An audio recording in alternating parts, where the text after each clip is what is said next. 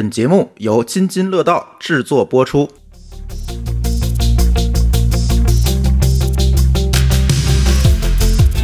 各位听友，大家好，这是一期科技乱炖。呃，这一期的乱炖我们只有一个话题。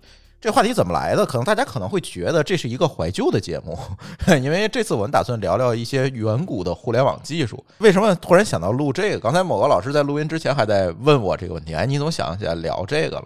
我是觉得啊，最近因为这些疫情啊等等，大家都懂的这个原因，你看网上传了很多东西，但是往往第二天可能它就不见了。咱先不说这个那这些东西不见的东西怎么样啊，咱先不不能评价这些东西是吧？这个不然节目播不了了。但是呢，我们也不见了啊，对我们也就不见了，所以大家就多理解吧。但是大家都懂的，呃，但是在这个事情的背后，我那天突然我就想到一个问题，我就发了一个朋友圈，我说现在实际上大家应该。把当年 Web 二点零时代的一些东西捡起来，来保障这个内容的一个有效的一个传递，或者是其实 Web 二点零一会儿我们可以再讲啊。Web 二点零其实保障的是内容的分发和存储的一个分离的技术嘛，就是你很难把它真正的干掉，在在在这个存储的过程当中，你很难真正的把它把干掉，因为它是一个分布式的存储。呃，一会儿咱再讲具体什么是 Web 二点零。再有一个，我觉得就最近 Web 三特别火。上上期节目我们也聊过，Web 三特别火，但是我们就发现一个非常诡异的现象，就是绝大多数 Web 三的项目的信息发布的渠道居然是在 Web 一上，就是似乎根本就忘了有 Web 二这么一个东西，就让我觉得非常诡异。你看这些所有的 Web 三的项目、FT 项目，就是国内的，海外的可能好一点，国内的很多连一个 blog 都没有，就是我想通过 RSS 去。获取他们最新的一些信息可能都很难，我只能去关用 Web 一点零的形式去关注一个他的微信公众号，我可能才知道，就是这件事情变得非常。如果你是从 Web 二点零时代过来，你会发现这件事情就特别有意思。这本来是一个 Web 或者是互联网，它所谓的 Web 几 Web 几，但是实际上是互联网本身的一个。啊，技术或者是所有权上的一个升级，但是你会发现它从一直接跳到了三，这个二似乎被所有人都忘掉了。哎，今天所以我们就想讨论讨论这个当年红极一时的 Web 二点零，跟大家怀怀旧。当然，主要目的不是怀旧了，我还是想希望通过对这个 Web 二点零技术的一个剖析，然后给大家聊一聊，嗯。我们觉得真正的互联网到底是怎么样的？是平台的互联网，还是 App 的互联网，还是怎么样？可以跟大家聊一聊我们对这些事情的自己的一些感受吧。那天上期节目发出来之后，我看评论区有朋友给我留言啊，说你们讲这个太个人化了啊，你们讲的这这这个就是几个人聊闲天儿。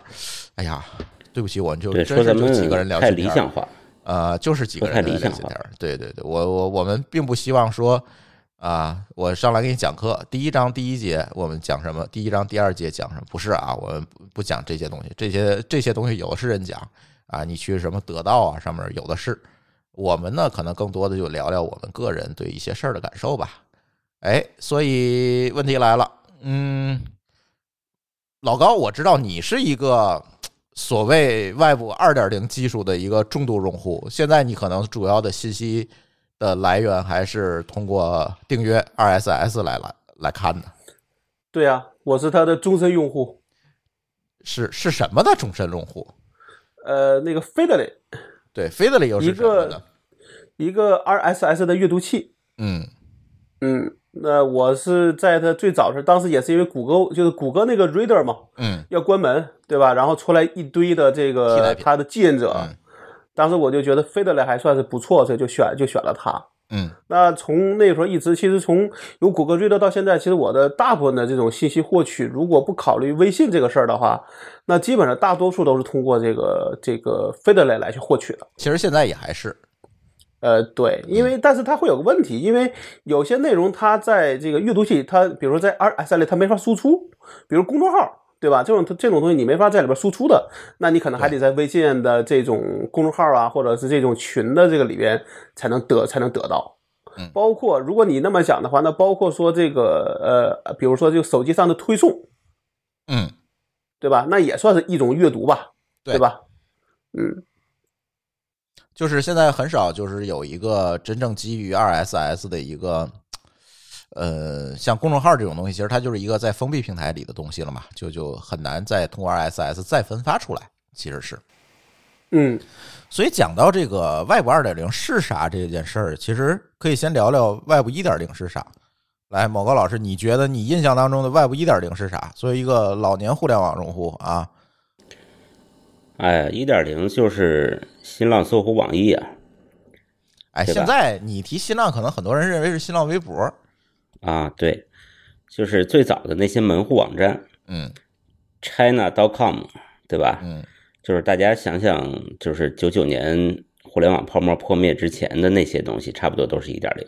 就是一个人发，一堆人看，对，包括个人网站，嗯包括这种在线的，其实就是我觉得就是在线的报纸。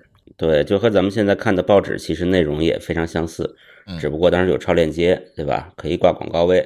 嗯那内容呢，跟咱也没关系，反正是咱去看的，他不知道从哪儿采集来的吧？有可能是有媒体，或者是有一些个人写的一些什么东西嗯啊，但是它是以个人网站的形式存在的。说到这儿，我必须要讲一个上古的故事。我忘了在我们之前的节目里有没有聊过啊？呃，Web 一点零时代，实际上我已经开始去做互联网，已经在北京九九年的时候开始在北京做互联网了。然后呢，经常去拜访这些互联网公司，好像是确实聊过，然后但是没聊过这段。然后有一次去新浪，然后呢，我们就特别纳闷儿，我说你们这些新闻都怎么来的？就是因为当时媒体就是不像现在啊，就是各个报纸啊、广播呀、电视台都有自己的网站，或者甚至说有一个公众号，是吧？我从里面拷贝粘贴就行了。不是，他那阵儿的所有的媒介其实都是纸媒，它没有被电子化。这是一个先有鸡还是先有蛋的问题嘛，对吧？没有被电子化。我那我说你们这个内容怎么上来的？他说你来这屋看，你猜怎么着？那屋里一堆人，每一个人眼巴前夹着一个报纸，然后手里放着一速录机，亚伟速录机，知道那个就是五个键那个，然后咣咣咣咣咣往里敲。他是真的就是拿人肉把这个报纸上的内容敲到网上的，我都惊了，你知道吗？就是当时就是有了这么，就是有很长一段是这个蛮荒时代，是因为传统媒体并没有上网，它还是以纸质的形式去分发内容。那如何把这个纸纸质的形式再转到 互联网上呢？就靠人手去敲进去的。所以刚才某个老师说，这个 Web 一点零时代就是真的就是一个报纸，就是把电报纸电子化让你看。它就带有一些新的东西，比如说超链接这种技术，嗯能让你看报纸的过程中舒服一点儿，跳来跳去。嗯，或者有当时我记得新浪，哎呀，太暴露年龄。当时新浪那个最感兴趣的，或者是他在当时那个互联网时代，你觉得他最创新的点有两个。第一个呢，就是每条新闻下面的相关新闻，这个报纸是解决不了这个事儿的。跟这条新闻有关系的上下文，哎，它有些相关性。但是当时那个技术啊，也是非常的 hardcore 的，就是真的是 hardcore 进去的，你知道吗？那相关新闻 贴进去的 编辑，就是自己做的链接人工筛选的。人工筛选的，自己做的链，但是质量很好哦。考验编辑的这个责任心。对，考验编辑的水平。然后呢，还有一个比较吸引人的，就是你把新浪网、新浪新闻的这个页面拖到最后一栏，你们还有印象吗？社会新闻都是各种抓眼球的吧？都是各标题党嘛。种那个呃各各个地方的奇闻怪事儿，就是各个地方报纸的社会版。实际上，因为你实际上你买一张报纸，比如说你买一张《北京晚报》，你肯定也是翻开社会版先看。呃谁也不会先看那个党政要闻，对吧？人都是这么低俗，是吧？都先看那个 社会版。那新浪干一件事儿，就是把各地的社会版它都整合了，让你去看。然后这件事情就变得非常吸引人，所以我觉得他当时把这个东西放在最后一屏，一定是经过深思熟虑的，你知道吗？我印象特别深，的东西都看了。对保证你能从上拉到下。对，就特别有意思。这个是当年我对一点零时代比较深的一个一个回忆。对，当然，其实 Web 一点零还有一个特殊的形态，嗯相对比较特殊的形态就是搜索引擎。嗯，对，啊，其实搜索引擎也是典型的 Web 1.0。过去我们其实就把搜索引擎定位的很清晰，就是搜索引擎本身就是一个媒体，所以它的盈利模式就是广告，这个一点毛病没有。嗯天然的盈利模式就是广告嘛，因为它是靠流量来来做的这个事情，所以其实 Web 1.0的范畴还挺大的，挺大的。只不过当时是可能像 IM 这一类的软件型的东西，大家都没有觉得它是 Web，对吧？对，就是没有把它放到 Web 几点零里边去。嗯但是现在呢，你会发现有点说不清楚了。比如说，比如说 App 这个东西出来以后，但到底是 Web 还是软件，嗯嗯，它就说不太清楚。对，我是觉得所谓的 Web 这个这个词，在这样的一个语境下，它这个 Web 指的肯定不是我们想要说的这个三 W 这个东西或者网页这个东西，它指的是更广义上的东西，实际上是互联网应用的这一层。嗯，只不过一开始只有 Web 嘛，就是 UI 这一部分，你面向用户只有 Web，但是后来有 APP 啊、IM 啊、软件啊等等这些东西，但是在当年它只有 Web 嘛，所以这个这个词就一直下来了。到了今天呢，大家即便是在说 Web 三，它其实也不是 Web，它其实是区块链嘛，对，只不过它是用了这样一个广义的广义上网的感觉。对，它其实是一个网络的一个感觉，它又不能叫 Internet 一、Internet 二，对吧？对对对，它其实就是咱们讲的上网的那个网。老高当时呃，你当时做的网站也是 Web Web 一点零的网站，对啊，嗯对啊，当时其实唯一一个能就是也也有互动内容，就是评论嘛，对吧？还有论坛嘛。嗯，评论区这个对这个我不知道这玩意儿到底应该算一一点零还是算二点零。呃，这个其实非常有意思，就是到了嗯 Web 二点零时代呢，大家就把它定义成二点零了，嗯，是。但是最像他是在上面做了一些优化，然后叫二点零了。呃，一会儿我再讲 Web 二点零这个词儿怎么来的。当嗯时其实互联网上最早的几个应用，其实除了我们刚才说的门户，其实呢还有几个所谓当年的杀手级的应用，一个呢就是论坛，一个是聊天室，对，对还有搜索引擎嘛。对，还有搜索引擎，但是是在后期了。一早期的话，其实是没有的。你比如说，你去对标雅虎，呃一开始它是分类目录，后来才会有的搜索引擎。算九九年吧，对，是对吧？后期的东西了。呃，像 Google 其实也是九十年代末才才才成立的嘛，这个公司。所以在那个阶段呢，很多的当时用的东西其实是带有一定的交互性质的东西。但是后来呢，有了 Web 二点零这个概念之后，大家觉得哦，这个叫 Web 二点零。但是它怎么去把这个一点零和二点零去界定呢？这时候就有一个人叫达西迪纽西，这个人在九九年他其实写了一篇文章，就提到了 Web 二点零的这个概念。但是这个概念一直到两千零四年年末的时候，在那个那个出版的那个读物叫什么 O'Reilly。Already 办的会吧？对他办了一个会，叫 Media Web 二点零，他这个会就叫 Media Web 二点零。这个会，其实在这个会上，他现才把这个 Web 二点零的概念广泛的推出去。其实是这样，其实本质上来讲，咱不提他当年定的那些概念，放在现在看，可能也也是有历史的局限性的。但是，呃，从核心的原理上来看，Web 二点零和 Web 一点零最大当年说的最大的区别，其实是由信息的单向传输。这种一对一的分发，你看啊，你无论是呃门户还是论坛还是聊天室，你会发现它其实都是一对一的。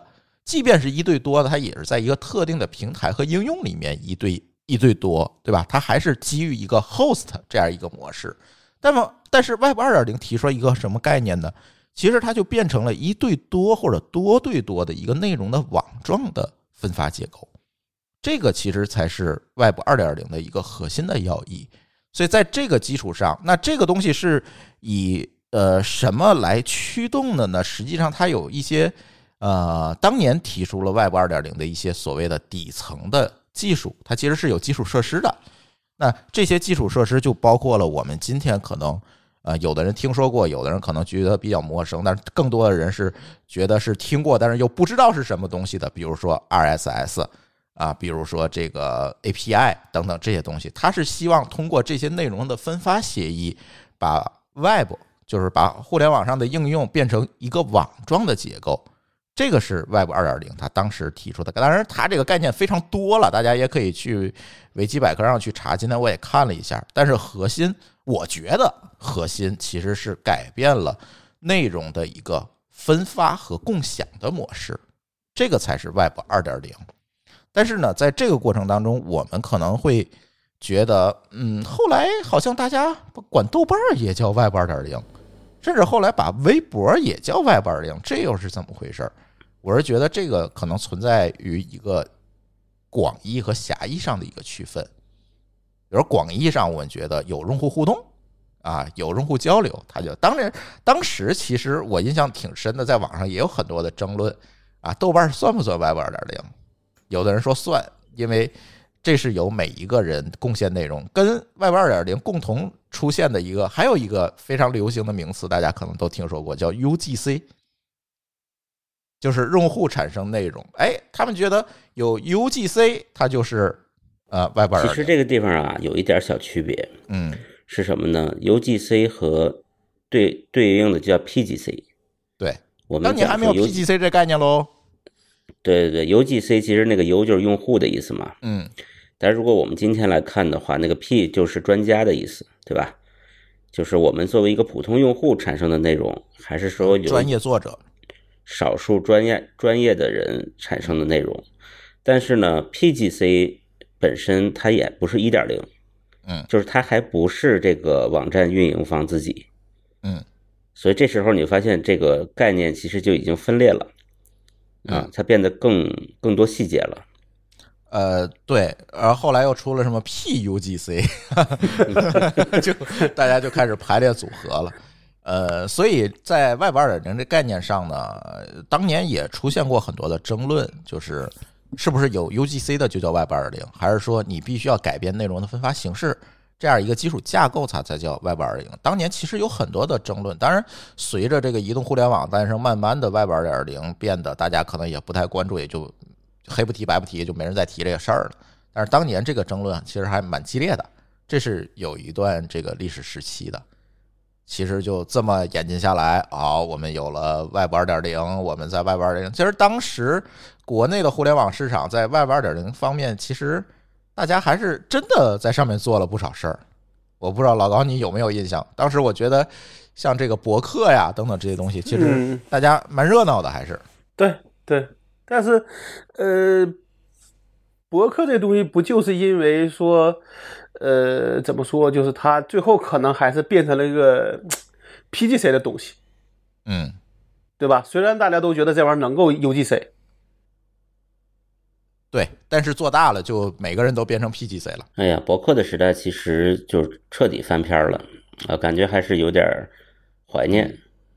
其实博客呢，我感觉啊如果说跟跟现在来对的话，它倒不是它的它的这个这个转世的这个下一下一世，并不是微博，嗯而可能是公众号或者是知乎。嗯，就是公众号其实是典型的博客的一个继承嘛。那博客就是为什么我们都觉得博客这个时代是一个值得我们怀念，或者大家都觉得它可能是 Web 二点零里面具有标签化特征的一个东西。其实我倒不觉得是博客本身，因为你说当时就有人提到了博客跟个人网站有什么区别？啊，个人网站也是我在上面刊载内容，然后别人去看嘛？博客也是啊，从外观的表现上来讲没有区别啊。这里最大的区别，它正因为有了 RSS 这个分发技术，它才变成了二点零的东西。也就是我可以去中心化的分发和存储这些内容了，而不是说我必须登录到你的网站上才能看到这个内容，你删了这个内容就没有了。不是，是通过 RSS 做了一个广泛分发。为什么我们现在管很多播客端叫泛用型播客客户端？这个泛指的就是一个广泛的意思，就是它利用了 RSS 去这么一个协议去做了这么一个分发。那可能很多朋友不知道 RSS 是什么啊？你们谁能解释一下给大家什么是 RSS？就是如果这咱就不用专业术语了，RSS 其实就是一个目录，就是我在我的服务器，比如说我有一个服务器，我的服务器上有一个目录，这个每一条目录呢是一个文章或者是一个内容，然后呢，这个时候我会在网络上发布一个这个目录的地址，那如果你是一个读者，你可能在某一个地方发现了，哎，这有一个叫珠峰点什么什么什么这么一个目录，你就把它放到你的这个订阅的支持订阅的软件里边，或者叫阅读器，或者是订阅软件，然后这个软件就会周期性的去这个网站上按着这个目录把内容拿回来。嗯而这个网站呢，其实是可能作者自己维护的，在家里的 PC 什么都可以。嗯它就是按照这个这个目录，可能我每写一篇文章，这目录就更新了一下。然后这个软件呢，可能一天看一下有没有新的，有新的就拿回来，我就可以看见了。嗯，这个中间其实没有任何大机构在中间产生分发的作用，或者起到任何的这个拦截。就是一个去中心化的一个形式。对，当然它也可以认为说，它也不是去中心化了，就是它变成了无数个中心啊物种啊，，对对因为你的内容，你的内容是在你自己的中心上。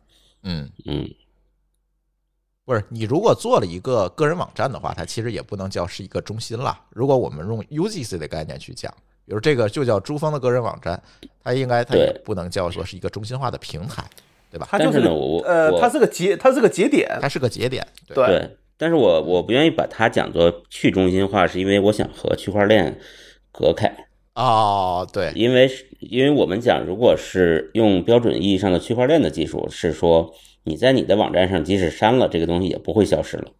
嗯你一旦有别人抓走，它就永远存在于这个网络上了。呃，其实我觉得啊，这个技术差不多。如果你是用 feed 用 RSS 去分发的话，其实如果你一旦发出去，这个内容即便你删了，也会继续在网络上传播，它不会被真正的删除。当然，这个是在于说，呃，它的订阅、它的节点足够多的情况下，中间的这个存储方足够多的情况下，其实是很难被真正的在互联网络互联网上删除的。当然，你类比的东西是，呃，比如说咱们类比公众号，你就很容易能理解这件事情。微信给你删了，这个东西连转发都没得转发了，啊、入口就就不存在消失了，就真正的消失。它因为是中心化的消失了嘛。但是 RSS 这个东西，其实它干的一件事情是把创作、分发、存储，存储当然包括了阅读，就是消费，就是创作、分发、消费这三件事情分离了。创作中什么创作呢？你可以自己搭一个网站，当然 Web 二点零时代最具代表性的工具那就是 WordPress 啊，到现在我们还在用 WordPress。好，我很简单，几几步我是个人就能搭搭搭成一个个人网站就可以了。模模板也可以选啊，什么什么的，可就你不懂技术也能搞。搞完之后呢，这网站一建，你当然你得有个域名了，对吧？那它就自动的生成了一个 RSS 的地址。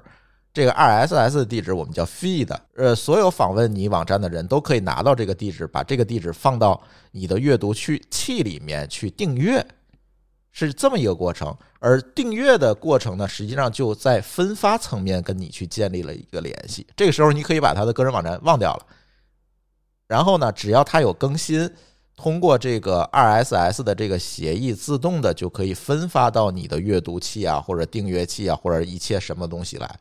而消费这一层，实际上是你在这个阅读器上，比如说 Feedly 啊，比如说有很多了，当年还有 Google Reader 啊等等这些东西，你是在这里面去消费的。实际上这三步就分离了。那创作是在 WordPress 上，分发是利用 RSS，那么阅读器通过 RSS 获取完内容，以它给你提供的体验为主的。给你展现出来，因为每个阅读器的体验都不一样，它内容整合的形式也不一样，对吧？它还会有一层创新，然后再给你展现出来，所以它是哎创作、分发、消费这三层分离了，是做了这么一个架构。这个是呃当年我们说 Web 二点零时代的一个啊标志性的一个东西，就是它通过网络协议来去做了内容的一个网状的分发，是干了这么一件事儿。所以我们指的狭义上的 Web 二点零，实际上是这么这么一个东西。对，但是现在其实 RSS 一直是一个非常小众的东西。RSS 呢，怎么讲呢？它大众过，在很长的一段时间内，呃，这些门户网站，新浪、搜狐、网易之类的，它都提供了 RSS 订阅的功能，是大众过一段时间的。对，包括 WordPress 啊，这些都是内置的嘛。国外的一些主流的新闻媒体也一般都支持。对，对，都是支持的，这是大众过很长一段，甚至我当年还做了一个创业项目嘛，就是把这些不支持 RSS 的新闻网站抓回来，给他帮他提供一个 RSS 的输出。你那个项目叫啥来的？我都忘了。呃，叫网点新闻吧，好像当年叫，呃，叫好像叫网点，还叫对对，还叫点新闻是，还叫什么 news 户呃，那是英文，啊？对然后白。就你嗯，嗯，对，然后就是当时还被很多网站引用，就是他自己没有这个能力搞 RSS 嘛，然后他就把我那 RSS 放上去，然后我抓一遍给它变成 RSS，他他再输出，就干了很多这种奇怪的事儿。所以就是 RSS 并不是一个小众的东西，是为什么它后来慢慢的消失了？也可以给大家盘一盘这个历史啊。其实它的消失呢有几个契机，第一个契机呢，嗯，其实是当年我不知道大家有没有印象，当年有一个清网行动，就清掉了很多的这个所谓的这个违法网站，因为大家那个时候弄一个域名建一个博客就是胡说八道，打引号的啊，打引号的啊，就是胡说八道。在这个过程当中，其实也诞生了很多乱象。这个时候就建立了有了一个清网行动，就关了很大一部分中文的网站，嗯，而这些网站很多都是通过 RSS 分发的。然然后呢这个东西很难审查。呃，也不是，你听我说完你就明白我想说什么了。第二个呢，就是说在同期其实推出了一个我们今天非常耳熟能详的制度，就是叫网站备案制度。嗯你想建个人网站门槛没有这么低了，就是你必须要走备案，要跟运营商那边啊拍你的照片啊，提交信任材料啊，他这个通过一个登记的办法登记完了之后，你这个域名才能在国内用。这个我相信干过 这个事儿的同学们都清楚，它是有一个备案的过程。为什么要有备案？是防止你的网站一旦出现违法信息啊、不合法的东西，它能够通知到你，及时把它干掉。或者是能及时的着人。对，怕找不着人或者找不到你的托管商，他如果找不着你，他就会通知你的托管商把你的网线断了，这是嗯他要干的事儿。所以呢，这个时候呢，就把分分布式的这种分发的渠道呢变窄了，就是大家这个门槛变高了嘛，就是很多人就不愿意这么搞了。再加上当时啊、呃新浪微博就起来了，啊，不是新浪微博，就新浪博客就起来了。这时候大家觉得，哦，我在中心化平台上写就完了，大家就不在乎这个事儿，因为那个太麻烦了。就并不是因为说这个东西变得小众，而是因为这种种的这个原因。为什么在海外现在 RSS 还有呢？就是因为它没有这一步，我们在国内是有这一步，把这门槛提高了，所以慢慢的就少了。你说这个东西没法监管，很多人有一个误区啊，说 RSS 这个东西没法监管，不是，它还是网站内容，甚至它更容易监管了。你们有没有发现？监管部门。监管部对监管部门把这个 RSS 抓走，其实是更容易监管。但是它为什么就变成了一个大家有现在对它有这么样一个误解，觉得它小众了而不好弄了？其实是因为有这样一个网站备案制度的门槛在这儿。变得那我理解，其实就是因为在中国这个咱们这个互联网环境中，RSS 就没那么必要了，嗯，因为它的就网站就少数，就那么几个啊。你不管是一万个，它也它也是有数的，就那么几个。或你或者说它就变成了一个呃爱好者的这个喜欢用的东西了。如果你你订阅的 RSS RSS 的所有的信息都来自于两个网站，那你还订阅啥呀？你直接上去看不就完了？这个这个你就错了，我跟你说，RSS 对你来说是方便，而不是你要主动去想着它。嗯这事儿是它最大的区别，就是说我现在我可以不用想着去我去想着我要去哪个网站，而是说我就只要去看费德类的界面，就能把我知道这些网站，我都能把它呃就该了解的东西都能看到，除非这个网站它某一天它不支持 RSS 了。嗯，其实 RSS 在那些年的发展过程当中，它诞生了很多周边的技术，它保证了这样一个体验，这也是它能够存在下来的一个重要的原因。比如像老高刚才举的例子，比如我在看一个网站，它如果它的浏览器装了 Philly 那个插件的话，你会发现这个网站如果支持 RSS 的话，它那个图标马上就亮了，你一点就订阅了这个网站的 RSS，因为在 HTML 协议里它是有一个发现机制的。嗯，它它这个最大的区别就是什么？就是你不用去想着看这个网站，对的，因为你有一些网站它不是每天都更新的，它可能一个礼拜更新一次或者一个月更新，你会天天想着去看这个网站吗？你肯定不会的。是但是如果你通过 RSS 能够阅能够订阅，那么你在你只要有一个习惯，说我天天去看 Feedly 就行了。那么它哪天更新了，你在在你的阅读列表里边就一定有发现了，对，啊，对，这才是最大的区别。是的，它就是把去中心化的东西做了一个 hub 嘛，就是把它嗯集所以有点中化再去阅读。有点像这个微博的关注是吧？啊，其实就是关注，其实对就是关注对，，它叫就是关注，嗯，对，是一个泛关注了，对吧？对，没错儿。而且，其实当时我在 2S 领域还诞生了很多黑科技，我不知道你们都知道不知道。你如果写过博客，你们肯定知道。呃，它为了保证说，呃，内容之间的连接不仅仅是单向的传输，而是一个双向的。比如说，我有一个叫朱峰的博客，呃，某高老师叫有一个叫某高老师的博客。那如果我在博客我的博客里面写一篇文章，提到了某高老师，说某高老师，对吧，是一个神经病啊，这个时候 就是你可以艾特我是吗？这个时候，某高老师的那个博客里面就会收到一个通知，说朱峰说你是一个神经病，就是它中间是用了一些网络协议，叫 XML RPC 嘛，用了这个协议去做了互相的连接，它叫 pinback 或者叫 treeback 这个技术，去做了一个互相连接，它也解决了这在这个网状结构里面信息双向流动的问题。你好，我我整个脑补的都是微博里的那些互动方式。呃，对，其实就是艾特，但是他那个艾特是跨网的，你知道吗？对对，这个是它最大的用途吧？嗯，对。但是 trayback 和 pinback 有不同的用法啊，像那个呃呃 trayback 还可以生成一条这个评论，在它在你的评论区里会生成一条评论，就有点像转发。pinback 就有点像艾特，让你能嗯看见。对它这个，其实我总觉得微博后来发明这些东西跟那个都类似，你知道吗对，这个不是微博发明，这严格来说是 Twitter 发明？Twitter 的。发明的，对。但是我我非常有可能他发明的这个东西的机制是借鉴了这套东西。对，然后呢，而且当时大家还发现发发发明了很多奇奇怪怪的中间件儿，呃，比如哎，这个这个时候你会发现，我怎么解决内容发现问题呢？如果它内容这么细碎分散的话，我发现一个优秀内容其实很难的，对不对？然后，所以这个时候呢，又有人发明了叫核烧技术，就是有人就是有好事者可以把我从四处看来的文章重新整合出来一个文集，再发布一个 RSS 出来。这个时候，这个东西可能就叫呃高春辉的精选内容。然后他把他做了一层编辑，然后把这个内容再推给更多的人。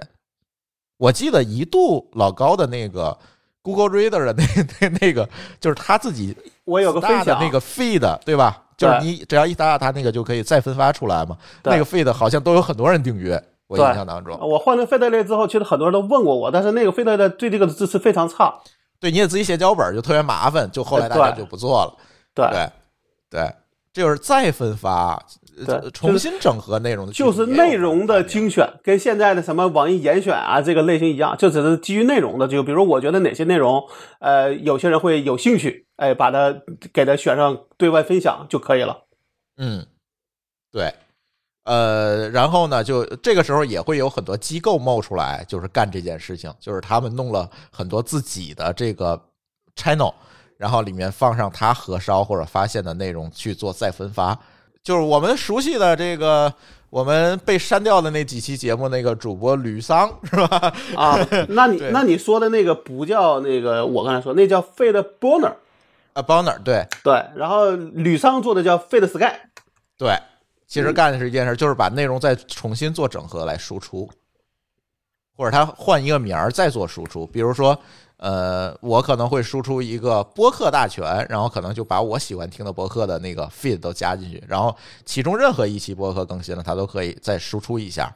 就是这种，就是这样，就帮助更多人在这个架构里面去做了一个二次内容的筛选和分发，然后呢，方便更多人发现里面的内容。对，这个我觉得还是挺有用的。呃，非常有用，就是因为它散嘛，非常碎嘛，那它大家就想各种办法让它去做再分发、整合、这样精选等等这些工作。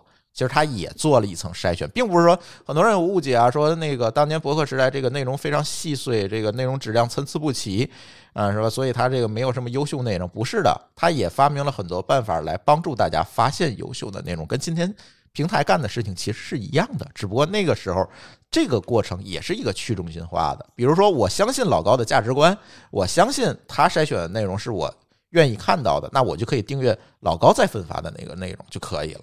所以他自然的会有一个社群，现在讲我们叫社群的这样一个选择了，就。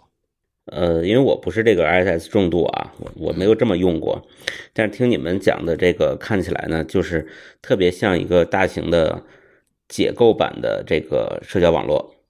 对啊，对对，而且这些功能也几乎都和现在的比如 Facebook 或者 Twitter 都差不多。应该说从理从理念上讲是有继承人的，对吧？是的，对。这些需、那个这些需求都是有所谓真实需求在里边，所以哪怕说 RSS 它不它不再流不就不再流行了，但是总有类似的功能要被继续用下去。或者类似的需求要通过某种方法来满足。所以我在想，有没有可能有一天这个社交网络还要再重新解构回去？呃，也没准一会儿我会讲，现在其实也有很多人在重新尝试这些事儿。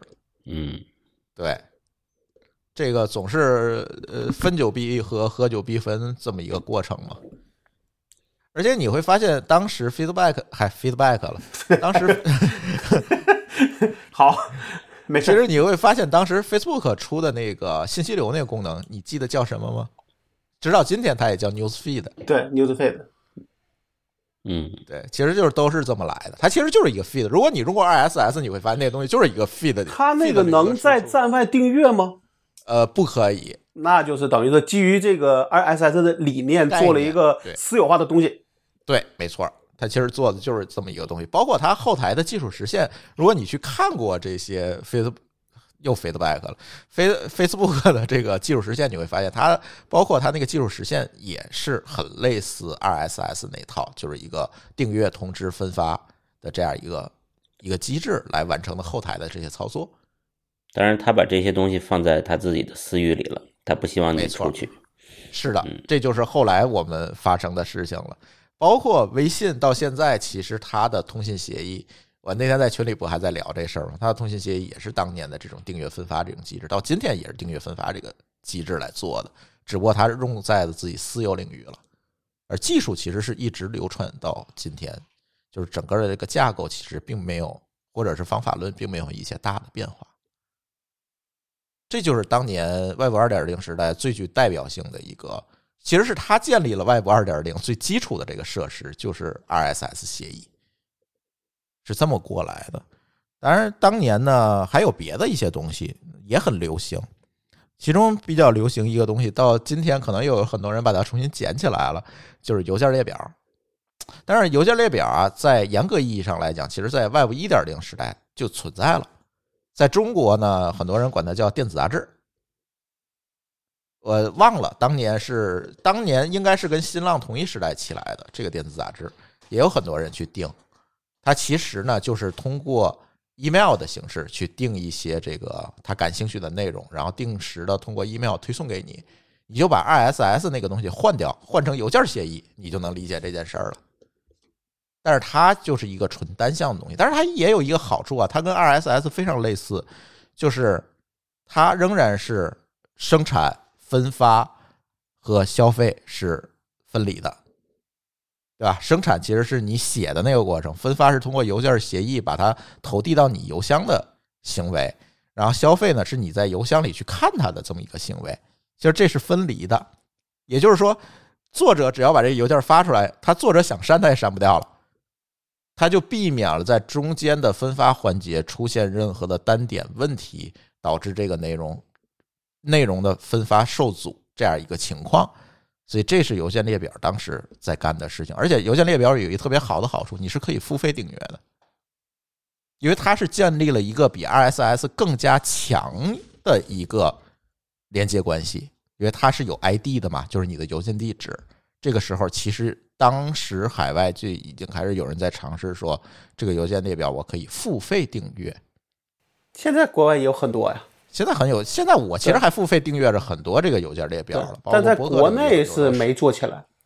在国内最近又有人在尝试，但是做的怎么样，我们再看吧。因为所以这一会儿也会讲到为什么，就是因为现在这个，嗯，平台在国内还是太强势了，说实话，还是太强势了。就是很多，除非你非常有意识的去跳脱这个死循环，你去找到一些这样的内容，否则的话，你肯定还可以在微信啊、啊抖音啊、头条啊等等它的这个生态范围内，你是跳不出另外去的。另外还有知识产权的问题啊。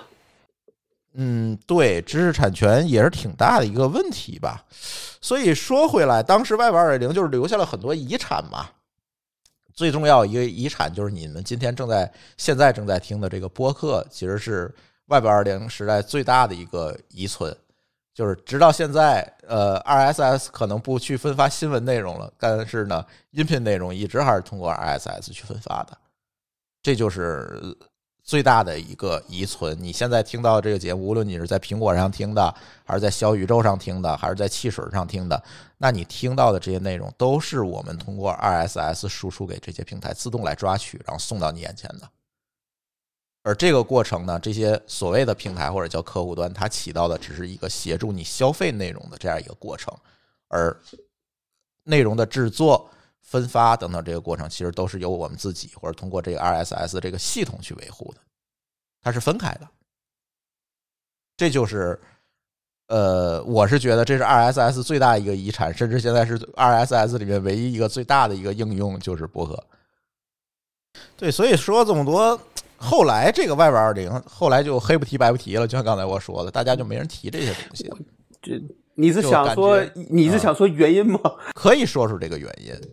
呃，为什么后来 Web 二点零就没人提了，再也没人提了？后来，当然后来移动互联网就起来了嘛，随随着这个 Web 二点零这个概念的消退，然后移动互联网就起来。我觉得，呃，最大的一个分界点可能就是公众号的这个这个功能的发布，然后慢慢的这很多的博主们就转移阵地了。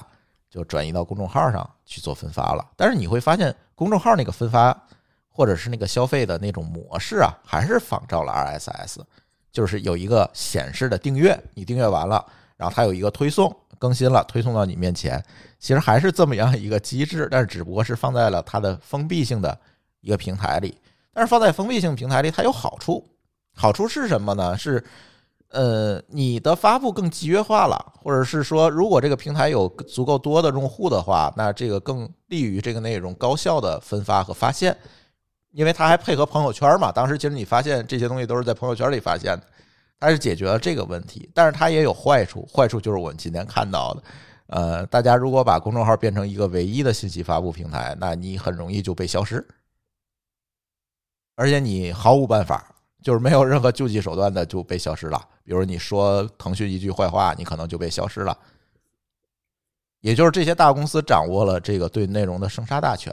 但是你如果去回头看 RSS 的话，你会发现，在当年你很难平台有这么大的权利去干掉一个内容，而且它实际上也很难干掉。非中这心化，是最大的问题，对吧？对，这是最大的问题。它是一个，呃，微信其实提供了一个高效，当然中心化垄断的好处就是效率高嘛，这个谁都承认。而且它提供流量啊，这才是平台的杀手锏。它实际上是对内容去拿拿走了内容的定价权，嗯，对吧？虽然你的内容是免费内容，但是它评估内容的这个标准掌握到牢牢的掌握在了微信的自己的手里，所以它是拿走了对内容的一个定价权。但是反过来讲，其实它也给那给这些内容创造者、创作者一个机会，就是说，如果他是传统的一点零的模式的话，其实这些创作者很难找到一个特别合适且廉价的曝光的机会，对，就是自己被发现的难度会比较高一点。你自由的代价就是可能没人知道你。对，嗯，对，所以其实这些平台，它把这个呃这个这开始这个 Web 二点零的初心做成现在这个一点零的样子，其实它一方面优化了用户体验，一方面也是说，那这些人为什么愿意上来，就是在这儿有了统一的能够展现自己，能够把这些流量分发给这些创作者的一个机会。嗯，它确实也是创作者就要因此让渡你的权利嘛。对，但是吃不饱的时候，谁还需要权利呢？对吧？嗯嗯所以现在有还有一些呃，古老的人是两个都做嘛，对吧？既有网站又有公众号，对吧？对，现在尤其像技术圈，其实有很多人还是说双吸嘛。对对，嗯，我觉得他们可能并不是因为要保留一定的自由，而是说他们还要更大的能能力的获取更多的流量。呃，不是，不是，真的不是。我觉得一方面是习惯，他确实有了网站，他也没有理由说我就不更新，对吧？嗯这是第一个。第二个呢，确实说那些平台你控制不了，你哪个文章别人说这个东西有问题，那那你只能被删掉了。但是在你的网站上讲，相对来说你的自由度会更高，保留点火种是吧？对，因为有你有的时候啥，你不是犯你这文章不是犯法，只是犯了一些，比如说一些敏感词平台的忌讳字啊，对，是平台的问题导致你这个文章不能够被人看了。那这种情况下，那只要你不犯法，那也没也不会有人再去你去你的网站上去找你麻烦，对吧？对。你看咱的内容就是很典型嘛，就是咱博客内容就很典型。我们被删内容，被这些国内的这些封闭平台删内容，基本上主要的原因就是在西马上提了网易，在网易上提了西马，在荔枝上提了西马，或者在呃网易上提了荔枝，就是基本上就是因为这些原因被删的。就当然这期节目要这么说，可能哪个哪个平台都上不了了。哎，你你没提苹果，但是呢，你像苹果和小宇宙就很难，因为这个原因，因为它是通用型客户端嘛，它是其实我是通过 RSS 去输出的，所以他们对这一块儿上呢，就你即便删了，其实也无所谓，就是你删了 A、B 也能听嘛。就是其实这个时候你删这个内容，往往就变成了你客户端自己的损失了，别人到你这儿听不到，他去别的平台听，对于你来讲就是一个用户流失，对不对？所以呢。就还好像小宇宙不会因为我在小宇宙上提了荔枝，它给我删了，这是从来没有出现过的事情。对苹果就更不会管 这个事儿了。但是就是这些封闭平台，它更在意这个流量的权利，就是我希望把所有流量都放在我这个私域里面去。所以你如果往别的平台导流，这犯了我的大忌，我一定得给你删了，这是最大的问题。所以我总说。Web 二点零很多技术的消退，很多人说是因为监管的原因，其实我觉得并不是这样，因为你可能会确实门槛高了，你要去做一个网站备案，或者说你说了什么真的违法违规的事儿，呃，最后你得到的结果可能就不是删帖，而是喝茶了，对吧？这个就没办法，因为你要文责自负。但是同样，它并没有脱离这个监管，只不过你自己要承担的责任更大了，是一个你自己选择要不要承担这个责任的问题。而这个 Web 二点零这些关键技术的一些消退，这种分发形式的消退，更重要的其实是平台越来越在意流量了，越来越在意流量要流到自己的私域里边这件事情带来的结果，所以他就把，尤其后来后来移动互联网又兴起了，大家就更愿意把流量留在自己 App 的这个池子里去了，所以你会发现，哎，很多网页打开。你想往下看，对不起，先下 app，所以这就带来了上个月，其实我们没聊这个话题，有很多人也想让我们聊，就是工信部为什么要发一个文儿说你不能再这么干了，你要打开就得让人在网页里把它看完，你不能引导下 app 再去看全文，因为这样，但好像这个没有什么变化，我看那个抖音里边还是这个样子的。呃。呃，绝大多数都改了，我看了一下啊，反正你肯定还是要点一下啊，但是绝大多数是能看了。像百度以前是真的是看不了啊，就是就你点了也没用是吧？点了也没用，点了就是下 app 啊。那好吧，那那他确实还是呃点了一下能看的。对，他是做这个要求了，所以为什么工信部要做这个要求？如果大家从 Web 二点零时代过来的，你会很容易去理解这个背后的逻辑是什么，因为他愿意把流量留在私域，但是工信部从监管部门来讲，他更愿意促成开放，而不愿意让你带来这个流量的和用户的这个垄断，因为现在反垄断是一个大的主旋律嘛，所以在这上就会有一个博弈。很多人说，哎，不就是这么一个非常微小的功能，这会带来什么？带来的其实就是一个开放与封闭的一个区别，是一个价，甚至是是一个价值观上的一个区别。所以这就是，哎，我们最近看到的工信部这个，这这这些东西的这些这些背后的这些意义吧，我觉得，嗯。但现在你呃，除就除非你不特意去下某个应用，其实这个应用你已经就对于大多数人已经装的差不多了。没有，我现在还是不坚持不装百度旗下的任何 APP。不，这个是这么说，但是我的意思就是说，能装的都装了，对吧？那些不能装的，肯定有你的理由，你不装。所以我觉得，觉得刚才说那话，就是说他还想拿这个去给这 APP 导流的这个意义已经没那么大了。呃，也是，这你要这么说，也是因为增量小了嘛。对啊，嗯，也是这样，确实是。但是你看，我现在就是刻意一看打开网页是百度，我反正我连那个点的一下也不会点，我就直接把它关了。对那是那是因为你能谷歌，呃，啊，对对，这个可能是一个关键点。但是我百度，我有的时候我也会用百度啊，我可能也就是用网页，我就肯定不会装它 app 的。嗯，对，当然我相信跟我持同样观点的人为数不少，所以百度移动端增长一直不行嘛。对我也是，我现在搜索我都用百度，但是我从来不装 app，就在浏览器里搜。我我倒是装了一个，但是它确实那个体验很不好，他做的不，我基本也不怎么用。嗯，但是它是朝着超级 app 的思路去的，那这个虽然我没。装，但是呢，我这个研究过，就是基本上什么头条、抖音之类的功能它全有。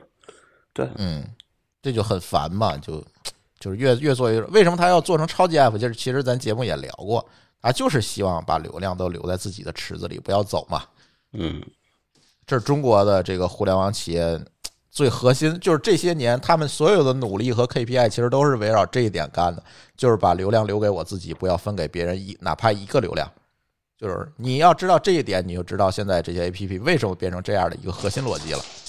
跟你合作都是暂时的，对，这个咱曾经也聊过嘛，对吧？为呃，当然评论区也有朋友们就觉得不同意我们的观点，这个呃怎么说呢？反正我们认为是这个样子的，我也只能是这么说，对吧？现在你你这个我也不能说我是对的，不，嗯你就要比就要比一下，说如果说哪些合作是真的能够长期的，那可能很少。比如就包括前段时间的有赞，对吧？有赞其实到现在，其实它最大的问题就是因为它重度依赖了跟快手的合作，对吧？它另外它高估了跟就一个是高估了跟快手合作的一个紧密性，第二高估了疫情之后这个它的这个业务的发展的一个一个一个这个怎么说这个速度。所以他可能一下招了很多人，但是等到现在发现说，哎呀，招了这么多人没有用，那就只好说一下裁员百分之三十、四十、五十。嗯，那在这个里边，我觉得如果快手能继续跟他合作，可能他也没有这么大的一个一一个这个下决心，对吧？砍掉这么多人，对吧？是是，对，所以还大家还是被流量所困嘛，就是无论是整个互联网中文互联网生态的一个发展，还是说。嗯，整个这个公司的发展，现在又遇到了很多互联网裁员潮。其实我们最后都会发现，根儿就是在这没有裁员啊流，PR 了啊，没裁员，嗯优叫优化优化，毕业嘛，不是叫毕业嘛，对对对，毕业毕业是吧？嗯裁员这个词儿毕业即失业 说的对，毕业即失业。哎呀，呃，裁员回头我们再单聊吧。我觉得，其实我最近观察的观察，其实也不是像大家理解的这么简单粗暴，这这里还是有一些背后逻辑的。呃，还是有简单粗暴的啊。这个你不能哎说，你不能说大家都简单粗暴，但是有简单粗暴的。是，所以我们要分开来看这个事儿，对吧？对，还是要分开来看。所以这是一个挺大的议题，好多朋友都想让我们先聊。我觉得等等，让子弹再飞一飞，看看还有哪家要裁员。嗯对我们过这段时间我们再看吧。其实这里也也挺有意思的，这个先挖个坑，先放在这儿。但是今天我们就聊流量这件事情，你会发现，哎，中国互联网整个发展下来逻辑，反正就是这样。反正也该裁了啊，照这个都饱和成这个样子了，对吧？我本来是想写个文写个公众号文章的，后来想想我就懒得写了，因为我也觉得第一个不想再落井下石了，对吧？嗯因为我自己觉得说应该还要再裁的更多才对。因为啊，你要这么说，那就被骂死了嘛。呃，也没有，其实我看有人有这个观点，只是我也懒得这么讲了，因为我是觉得说，咱们假设啊，咱们不说个这个外卖这个事儿。对吧？你外你外你外卖一定是跟你的订单量，哎，你就要有足够多的，就是有一定的对，有一定的这个外卖的这个送外卖的人去匹配。但你网站上的这些东西，有哪些东西是说你还有大量的工作要那要做的呢？没有，都是稳定业务了，对吧？嗯那你稳定业务，你还需要多少人去维护它？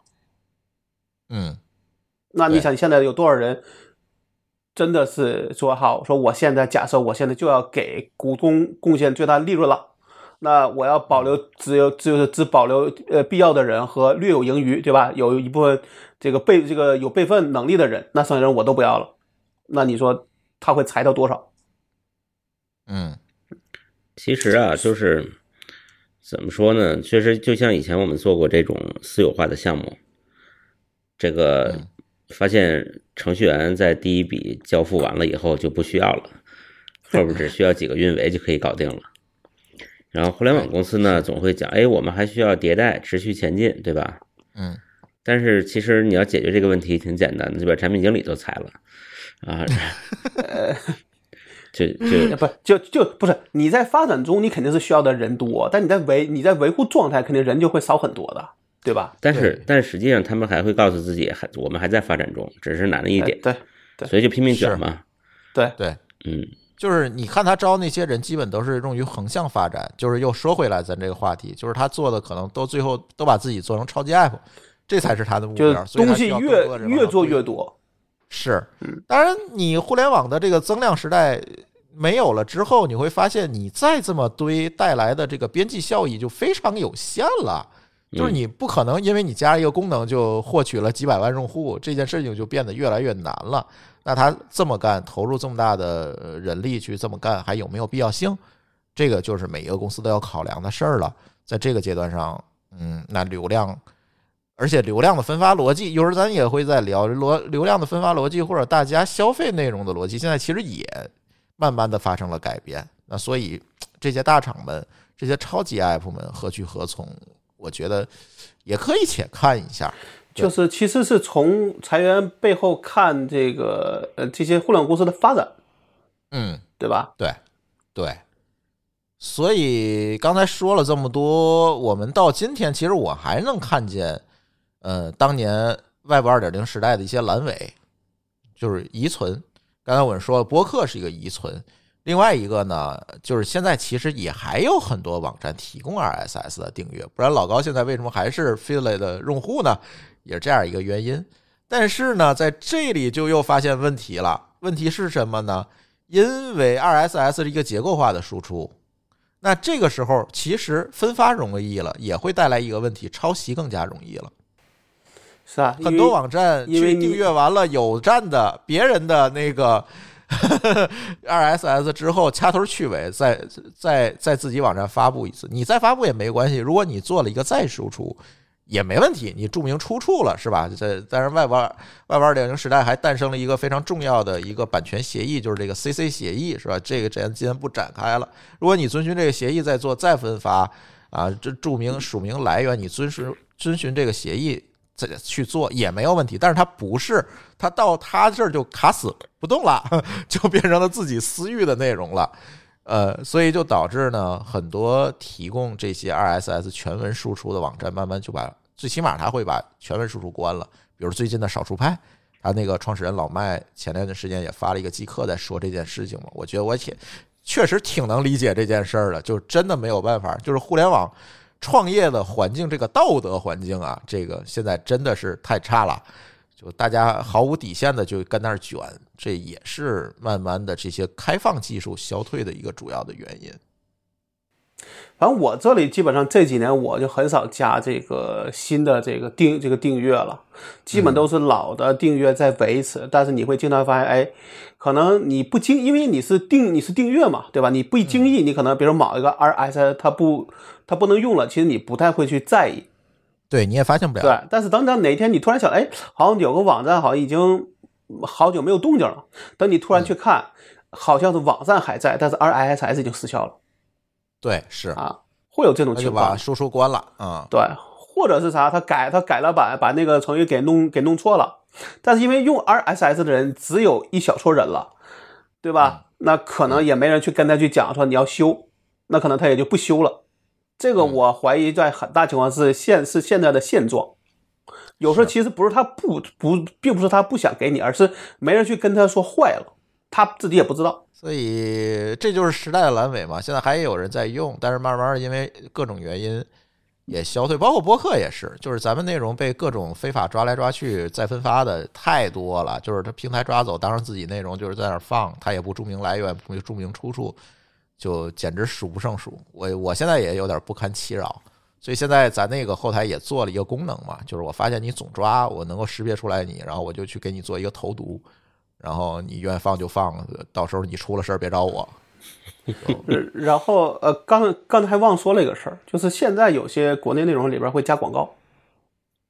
嗯，加广告我倒是能理解，说实话。对，其实我也能够理解。嗯，确实，因为确实你就等于不去他网页了嘛。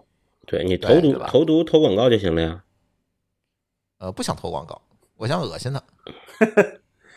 宁可不挣这非。法内容，对，嗯，对，有一些阑尾，但是现在我是觉得这两年，尤其最近的这一年，疫情之后的这一年，我会发现，慢慢的这个趋势，就像刚才某个老师说的，又变了。大家慢慢的又开始重视什么了？重视了这个私域的分发，或者是点对点的分发，又开始慢慢去重视这件事情了。我觉得这个可能也是跟刚才我们说的这个流量红利的消退是有直接的关系的。因为现在大家很难再去完全通过流量去变现了，或者通过流量变现的这件事情就变得非常卷了嘛。你想获取流量，那你只能是拼底线，这这这去获取流量可能是更容易一些，但是往往很多人可能真的不愿意这么去做，所以慢慢的获取通过内容产生价值的这个过程，慢慢的就变成了依赖信任去变现的这种私域或者这个封闭分发的这样一个过程了。现在这个趋势，我觉得还挺明显的。你看，有有很多人开始捡起了这个邮件列表，啊，去去写邮件列表，也有很多人重新捡起了博客，像小白对吧？重新开始写博客，然后呢，等等，这这些其实蛮多的。包括最近我们也发现一些现象，比如说，呃，字节新出了一个应用叫识区，识是识别的识，区是区域的区，然后呢。哎，我进去看了一下，其实给我的感觉，你知道是什么吗？给我的感觉就是老高你当年的那个再分发，我什么再分发啊？对，就是我可以把那些内内容在里边再去推荐给，比如说订阅我这个关，就是关注我内容的人，是吧？对，我觉得他很显然的就借鉴了当年的这个核烧的这个机制，对，然后呢，呃，特别像当年 Web 二点零时代大家在干的事儿。就是把内容重新打散、重新排列组合，通过人与人之间的信任去再去做再分发，去做重新的排列组合。但是这个东西在大公司的这个体系下，它能走多远，我不知道。但是它，我总觉得它是一个有益的尝试啊。包括王俊义做完青芒之后，又做了一个 app 叫浏呃阅览室啊，我还是他的这个赞助用户了啊。这我创子用户是？吧？对我们几个主播好像赞助了，可不止两份儿，就好多份儿，每个人好像都给他捐了一笔钱。也是，我还是挺期待他的形式，也是类似，就是它是一个共享阅读的这样一个机制。呃，包括最近老池池建强也出来创业了，也做了这么一个东西，就是专注于个人内容的变现、私域内容的变现，也做。你看这个慢慢的似乎。其实我们很早就在说这个趋势，但是现在似乎发现这样一个趋势真的越来越明显了，就是大家又退回到了这个当年 Web 二点零时代在干的事情。我们慢慢的，当然在这里它又加了一个前提，你看当年 Web 二点零它干的是什么？它其实是把内容的控制权放在用户的手里，对吧？别管是分发的权利、创作的权利，还是这个再分发的权利，都放在用户的手里。但是到今天呢，这个上面我觉得又加上了一个前提条件，就是又加上了诸如社群啊、私域啊这些定语。也就是说，当年可能我希望我的内容通过这种形式尽可能广泛的分发，让更多的人知道。但是今天，因为互联网的这个人群，这也我们在节目里也无数次的聊到哈，因为这个人群的扩大化，大家觉得公域这件事情可能对于大家觉得应该越来越谨慎一点儿，是吧？这个内容。最好还是让价值观相同的人看到会比较安全。这个时候，所以又扣上了啊，社群私域等等这些帽子去做这种小圈子的分发。所以我总觉得这个不能叫 Web 三点零，因为 Web 三点零被别人抢先定义了，是吧？但是它做怎么样，我们再说。我倒是觉得这个更像是一个 Web 二点五，这我瞎定义的啊，这我发明的。对，它更像是一个 Web 二点五，就是在原先 Web 二点零基础上，它更在意一些个性化的分发或者圈层圈层向的这种分发的这样一个趋势，我觉得倒是现在目力可及的范围内越来越明显了。这个我觉得，其实说你面向大众分发，其实效率不一定高吧。我就只能这么只能这么想，就是流量越来越贵了。一一个是贵，一个是说就这就像你说，你要找到跟你的三观一致的人或者用户，对吧？是这样。第一个安全，第二个呢，我觉得也是为了提高效率，而且甚至可能，比如咱就哪怕说你把你当做一个呃一个所谓能够付一个去看啊去看一个 UP 值的话，你的付费的 UP 值也会更高。嗯，我这个地方想法是这样的，我觉得很有意思，就是。这种私私域的社群啊，它一般都是有门槛的，对吧？通常是要付费或者什么呀，反正一般人不愿意花钱的，或者不愿意做的事儿是它的门槛儿。嗯，那其实你有没有发现这件事儿？其实回到了最早的互联网，就是最早的互联网上网这件事儿就是一个大门槛儿，挺贵的事儿。对，上网不光设备，还有网络接入都挺贵的。而且它本身需要也需要一些计算机的知识，不像现在啊都已经傻瓜化了。所以那个时候呢，就是我们过去录的节目不是也提过，说为什么早期的互联网特别理想主义呢？是因为上网这件事本身的门槛就帮大家做了一次筛选。是啊，最后在我们在网上碰见的朋友，其实大概大概率都是价值观相似的。嗯，那现在呢？这个这个上网这件事变得傻瓜化了，门槛极低了。你会发现，全全全社会都在网上了。那我怎么样再得到最早的那一撮人呢？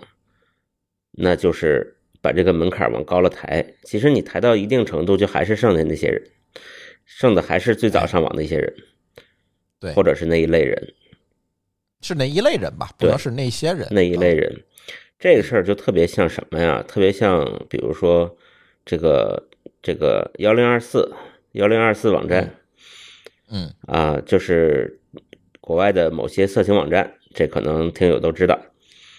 嗯，大家知道上这种你别描述了，对 对，大家都知道。对对对，大家知道为什么这种网站或者这种论坛里边气氛特和谐呢？就楼主好人，楼主好人，对吧？楼主好人一生平安是吧？对，为什么特别和谐？为什么特别和谐呢？就是因为这种网站其实很难上。嗯啊，你你不然不光要解决你要这个上网的这个各种各种可达性问题，可达性问题，然后可能这个网址还整天变来变去的，你也不知道上哪找去。嗯，账号还要邀请码。对你像注册账号，说怎么都这么熟呢？啊啊，我不知道啊，这都是朱峰补充的。啊就是你想在这种论坛发个言，其实你要经过重重障碍，对吧？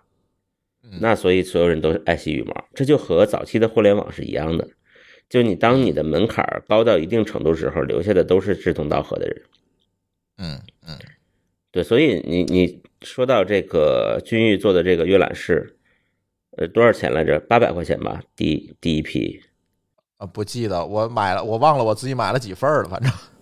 啊，反正就是你看这么高的一个门槛，最后进来的人一定不会有那种，就是咱们在微博上看的那那那些人，对吧？嗯嗯，所以我我倒觉得这是一个价值回归，它并不是一个往前的新的探索。嗯，是，嗯。但是你说互联网价值就是小众嘛？也那肯定评论区有人又会反驳你了。对，我觉得这个价值是多维度、多层次的，啊，大众就像就像我们让任何事情变得门槛低，其实都是对更多的人的一种普惠，对吧？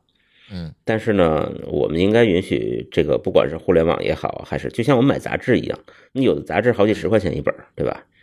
有杂志还免费送呢，里边半本都是广告。那其就就这个就像那谁说的，定价也是一种门槛。也是在筛选定价，当然是一个门槛儿。它就是天然的来做筛选嘛。就是我我不用搞这个什么通过内容啊，通过你的这个点赞啊之类的做协同过滤，我就直接定个价，大家清清爽爽的就分开了，嗯，对吧？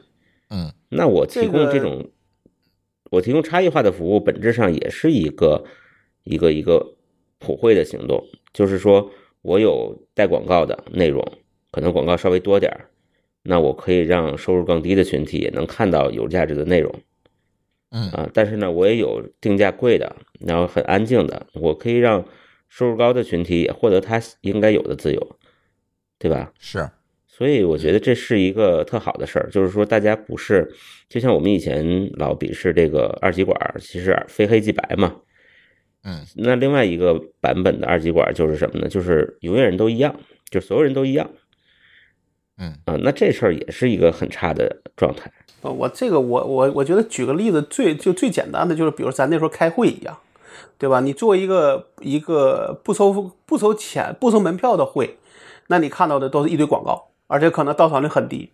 但你反过来你去收门票，那你必然要靠内容吸引人，那你里边的广告必然就会少，那你选吧。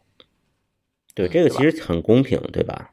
对，所以其实啊，我我说到这儿，我就这个说的稍微有点远，我就特希望小米能出一个什么服务，就是付费，然后你别给我出那些广告。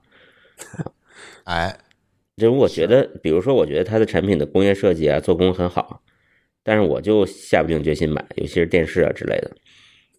嗯，你算算，他有可能测算过，就是如果他收这个钱，可能也 cover 不了他这成本。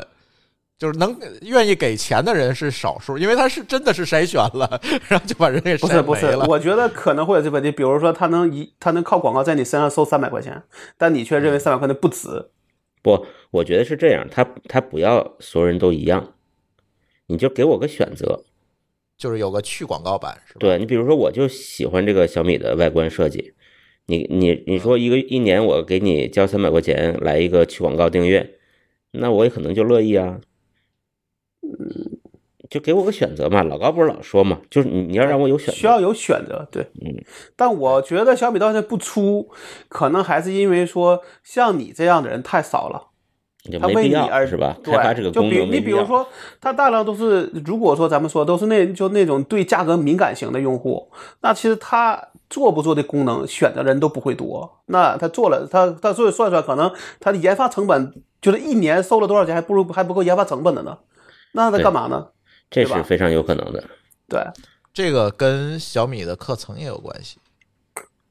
对，因为他一直在主推这个性价比嘛。当然，我们不觉得 这个买买小米手机的人这个穷啊，不是这个意思、啊。我我觉得他现在从他这是做了这有几年，有十年了吧？嗯对吧？那十年其实它的这个这个这个怎么说，就是这个方向其实也那也在变嘛，对吧？现在我觉得你看它也不怎么提提所谓的性价比了，至少小米不提了，现在红米提，嗯，对吧？是啊，它就是分开了。对，嗯，所以我是觉得说，但这个就有一个问题，我自己觉得就是说，你一旦你在前边有一个所谓的让人深入人心的概念，你后面想改就非常非常难。比如我啊们的东西，就这个问题 对，这个对这个其是特别难实确实，这个不是专门有一个很重要的理论，有一套书叫定位嘛，嗯嗯。啊，就说这些事儿。对，就是你一旦在别人的脑中形成了一个固定的一个，给你打了一个标签儿，你想把这标签儿拿掉，你就会千难万难。很难，对太难了。对，嗯对，呃，其实我倒是觉得，刚才我们举这个小米这个例子不是特别恰当，因为它其实是一个功能性的东西。我们讲的可能更多的是内容嘛。其实提到内容的这个门槛儿或者区隔，我特别想举一个例子是彩信，我也很同意，都买了吧？我应该是还在。我捡着一个便宜的时刻买的，但是也是花了钱。嗯，呃，财新的最大的一个理念，我这个曾经跟安迪聊过这个事儿，他就是在财新管这些事儿的嘛。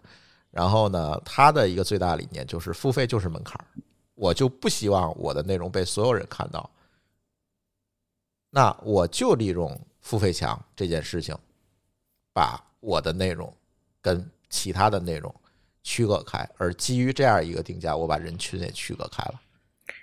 对，而且我觉得他它的做的甚至这个。他做的甚至很极端，就是很多付费的东西啊，我是可以分享一次给别人的，嗯，他这个都没有，他只能分享一个摘要啊，对，是想看你就得交钱。对，他做了这么一个就是非常激进的，但是他现在营收情况或者怎么样不知道啊。哪天我可以去采访一下安 T，我觉得但我觉得他们活的还可以。我觉得嗯只要这个东西其实是这样的啊，我觉得一个东西它只要坚持时间够长，而且确实它有它的它的优势，对吧？那么它只要在说不担心自己活不下去的前提下，能让自己活得好，剩下比的就是谁需要谁，是对吧？我同意。那这就跟我现在老跟我的一些人讲，就是说说我你觉得我东西有没有用，对吧？你觉得有用，那我说这个价格可能就是谁就是或者说谁有定价权的问题了，是对吧？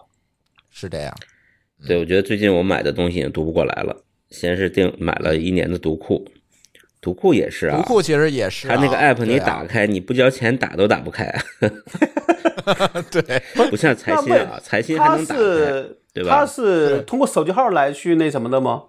账号它是有账号里边会，就是说你你你你买了一年的就是一，个登录界面啊，你买了一年的读库，然后他就送你一年的电子阅读的对权限，是的对吧？对的，嗯，对，它这也挺，这也挺好。你看，你看对财新，咱们平时打开以后，里边没付费就都是摘要，对吧？头几行，嗯在那勾引你。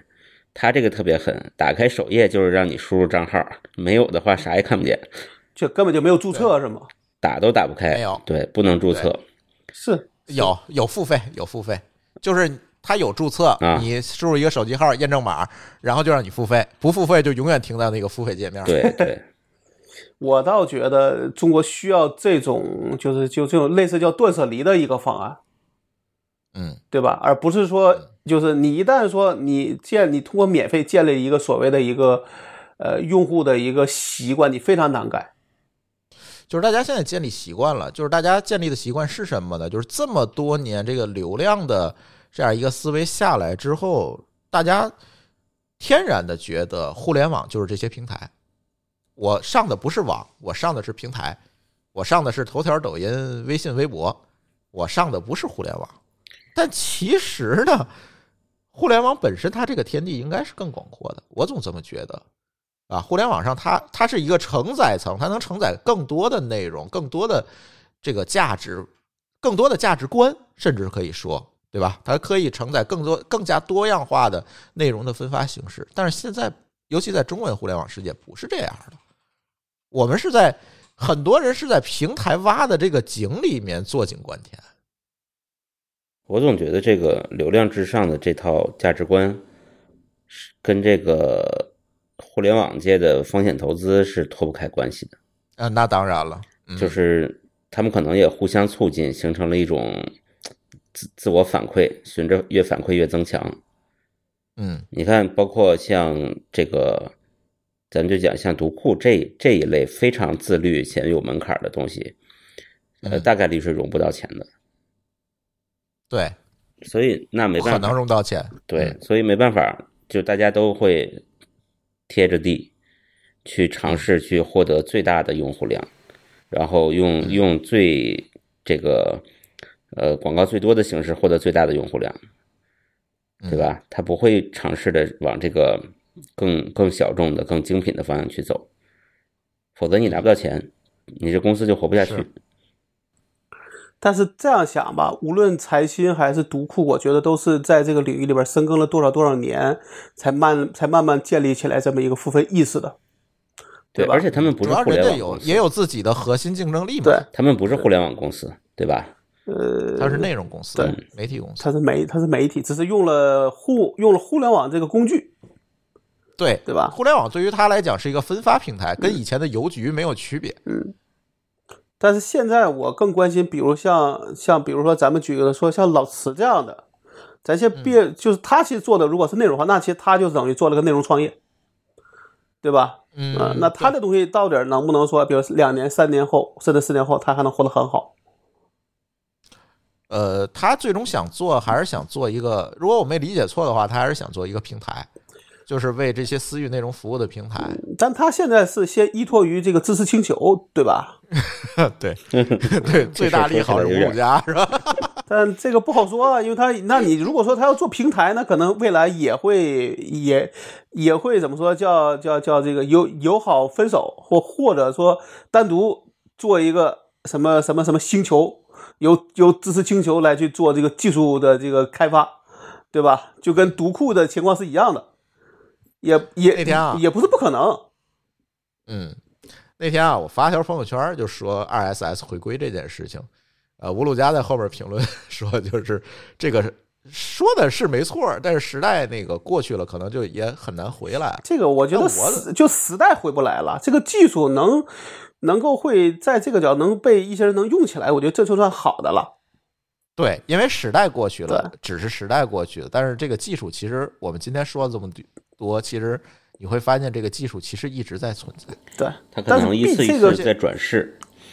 对对对，而且我是觉得在这个过程当中，我们整个的大家对内容消费的这样一个观念，可能随这个这个流量红利的结束，慢慢的也会发生变化。就是真的不要认为互联网就是这些平台，我每天上互联网就是打开手机点开这几个 APP，不是这样的，可能会有更多，将来也会有更多的能让大家选择的更多的这种内容的分发和发现的形式，这个可能是我们对后面互联网的一个美好的期待吧，不知道会怎么样吧。反正我也觉得很多时候也要看，因为毕竟从某个角度，现在呃，大家如果生存的不好，哪有时间去尝试一些新东西呢？还有一种可能就是大家活都不好，就只能试试再说了。或者连试都不试。呃，比如说我只在这个在在公众号上发内容啊，对吧？只是找一些最保守的方案，但是它如果它的增长有限的情况下，也可能也会求变。那也是前提是说它能活下来的前提，因为毕竟你 RSS 这个技术本身不能给它带来流，不能给它带来流量，对吧？这才是最大的问题。还是依赖于整个的生态能够起来，对对吧？对，嗯，那你说我们博客 RSS 有流量，那显然非常大的流量，不那怎么带来的？因为第这个它的生态现在还在，这个是你首先是基于这个东西做的，没有没有这个东西就不行。第二个呢，这个东西你比如说咱们说做我们现在这个节目已经做了几年了，对吧？嗯，而且对于普通人来说，他不关心你用什么技术，他只关心说我登上这个这个 Podcast，我可以看到这个节目，点一下我就能听就完了。你的技术是在背后的，没错。嗯。技术在背后能不被普通人看见，主要的一个最重要的原因是在于生态它是健全的才可以。对。，就在里边有他足够扮演的角色，没错，嗯。对，而不是可有可无。一旦变成可有可无，可能最最后最大可能会变就变成没有了，对吧？对就就像我说的，年就就消退了私修，然后他就就也没人修了。对，如果说我们能够把这些技术用，别管是不是 RSS，也可能是 RSS 转世的什么东西，对吧？这些东西能够做起来，其实还是有赖于几方共同的努力。用户这一侧呢，可能要去多加探探索新的内容获取的内容探索的形式。那么从这个内容的生产者整个这条产业链上，大家可能也要一起去探索一些新的方法，或者是叫新的方式吧，新的流量分发的方式，可能这些东西才能共同的促进起来，甚至说在这个后流量时代，能不能再获取一些，呃，别管是产品上的红利还是用户上的红利，我觉得都是可以探索的，因为走到头儿它就要求变了嘛。那这个变在哪儿，我们都很难说。我们今天节目只能说，哦，可能会是，这只是我们的猜测。当然，也欢迎大家在评论区里给我留言啊，说说你们的不同观点。但是还是那句话，言之有物哈，对吧？嗯。但是我觉得从今天来看呢，如果大家从头到尾听完我们节目，应该可以做点什么，去试一试这些 Web 二点零时代的阑尾们啊。比如说，你现在可以注册一个 Feedly 的账，Feedly 的账号是可以现在免费用吧？也应该能，它有免费版，嗯，有免费版对吧？对，啊，注册一个 Feedly 的账号，然后试试这种 RSS 订阅的这种形式，然后呢，也可以，当然这个我相信大家很多人已经做过了，就是用泛用型播客客户端去订阅一个播客，别在那些封闭的平台里去听了，比？这个比如叫津津乐道是吧？对啊，啊，可也可以叫科技乱炖嗯啊，是吧？呃，然后呢，也可以去试着订阅一个邮件列表。现在其实也有很多优秀的内容是通过邮件列表来分发的，也有很多。对，可以试试订阅一个邮件列表，看大家通过邮件列表去分发什么内容。呃，甚至如果你有余力的话，你如果现在正在写一个公众号，那你是不是可以自己建一个呃 WordPress 的站点，通过 RSS 来给你的公众号一个更多的分发渠道呢？我觉得也不难，对吧？都可以去试一试。其实我还挺喜欢写东西的，过去就是，但是现在呢，我写的比较少了，无非就是去微博转发评论两句，就是因为不知道去哪儿写。我曾经开过公众号，但是感觉很麻烦，就是它那个东西就太订阅了，我想在一个地儿集中的看，还没地儿看，对，所以就我不知道现在有什么好办法啊，就我不从什么什么这个市场或者生态的角度来看，比如说像我这样没事儿想想写一篇东西的，但是我又不想去知乎回答问题，我也不想这个在公众号里编辑那么多花哨的这个字体，好像也啊，那你就做一个邮件列表呗，就很很简单嘛。就是没人订阅呀。对他我觉得他一个什么他现在这个需，他现在这个需求应该去简书吧？呃，简书现在其实也不太那个什么了。对，我简书是我觉得你有两种选择嘛，你有两种选择，一种选择是搭个那个 WordPress 的站点儿是吧，去写，这是一个办法；还有一个办法是做一个邮件列表，都嗯可以。对，嗯，当然不用担心这个有没有人去看的问题。你想啊，你做完了，我节目下期一播，那必然会有人看嘛，是吧？也会有人喷吗？啊你想主播红利嘛，啊。你想，你想 WordPress，其实你又有一个网站备案的问题，对不对？不不不不，在海外做。嗨，太折腾。啊，对我给你搭香港去，不用啊啊，就他这种情况，就他有那个 WordPress 有自己的托管的业务，有免费版，他一个月都发不了几篇文章，直接注册个账号就完了。哦，它有那个 WordPress 那个免费的那个托管版啊，那是被抢的，你你觉得他现在在乎不不在乎这个呀？他在乎，在乎呀他当然在乎了。啊，没有，我就是现在简书这东西现在还有吗？有吧？有啊，有，有啊，对啊，嗯，就是他这个东西至少是这个内容是要在网上能搜得到的，对吧？嗯，但是像这种我就不特别大建议大家在这种平台上去做，我建议还是大家放在自己这儿，因为你说简书哪天万一这不是乌鸦嘴啊，哪天万一 啊那什么了，你说你那种去怎么办？对，你连个备份都没有。但是我觉得那谁朱峰同学，你不要想那么远。嗯你现在你自己的个人网站还有吗？有啊，我现在个人网站我的那个博客还在更新啊，啊？博打脸了吧？别你给给你自己上 Affiliate 上去看去啊。没有啊？RSS 是不是坏了，大大哥？你自己想想，坏没坏？我没坏啊，我重定向了，肯定是可以定的你。发给我，我再定，我再定上。对啊那肯定是可以肯定是且我原先那个 RSS，因为我原先那个 RSS 我看是有流量，现在那个日志还在跑的，有的。那个你说都是蜘蛛吧？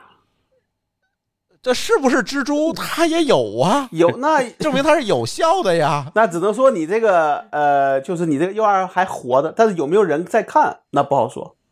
反正至少，我我但我但我看但我跟你讲啊，我原来是有你的，但是突然有一天，我是可能也不知道，因为它有一堆的这种就是 unreachable 的嘛，我就直接全部一那一选就全都全都给那个取消了。有我有时候我也不也不会在里，因为它有时候太多了，几十个我也没时间挑，而且它既然给你显示了 unreachable，就表示它可能已经试的不能再试了。我也觉得，但有可能说，比如说你那你那时候你那个就坏了，我就把它取消掉了。啊对吧这有可能，有可能证书过期对啊。而且你想你的更新频率是什么样的？可能是一年更，呃，倒不至于半年更吧。哎反正先给我一个再说，让我在里面再加个亿，对吧？行啊对，呃还在更，还在。我我我那个博客其实是一直在的，但是是因为有段时间被抢过，这个确实是。后来换了个域名儿，那你换域名了吗？但是我原先那个域名去做重定向了，但我不知道飞德类这个是不是支持重定向，我还真没注意过。呃，不知道嗯，反正回头我再发你一个新的看看吧。发一个吧。啊，对，所以大家可以试试哈，就是各种分发形式，这种新的内容发现的形式，我觉得大家可以，甚至都不是新的，是吧？就是上古的，但是我们总觉得值得玩一玩，尝试一下。我们不是说我们今天在这儿说它未来就会怎么怎么样，也不一定啊。就是我总觉得这是一种选择，大家可以去增加增加自己的好奇心，从好奇心的角度你去试一试，我觉得完全也没有问题。对，行吧，今天这节目真像我的单口。就是你们你们都足够老，所以这些东西用的比较深。嗨，行吧，那我们今天这期乱炖就聊到这儿，因为最近那个呃时间还是比较充裕的，就是乱炖可以多正常的更一更，所以大家如果想听到什么话题，可以在我们的 show note 里面找到二维码加群，然后在群里面呃跟我们联系，告诉我们你们下期节目想。听啥？因为上期节目我放了一个加群的二维码，我看有朋友陆续加进群了，但是基本都是那个沉默的大多数。他加完了他也半个字儿不说，知道吗？那个群就看群的人数在增增长，但是没有人说话，我也不知道大家是怎样一个心态，你知道吗？但是呢，然后最可气的是，时不时还有人问这群里怎么没人呢？行吧，反正这期节目的目的还是让大家多尝尝试新的这种内容的消费方式，不要每天都是坐井观天的在这些平台的这个呃这个给你画地为牢的这个范围内去去看世界，呃，也可以尝尝新的方式。信息茧房嘛行，对吧？哎，对对对，行，那我们这期的科技断顿呢，就先跟大家聊到这里，感谢大家的收听，我们下期节目再见，拜拜。好，好嘞好，拜拜再见。。感谢您收听本期节目。本期播客节目由津津乐道制作播出。你也可以在我们的官网 d a o 点 f m 找到我们的更多内容作品。如果您喜欢我们的节目，欢迎在微信、微博、朋友圈等社交媒体转发分享。您的分享对我们而言十分重要。如果您希望与我们互动，可以关注我们的微信公众号“津津乐道播客”，天津的津，欢乐的乐，道路的道。在关注后按提示操作，即可加入我们的听友社群。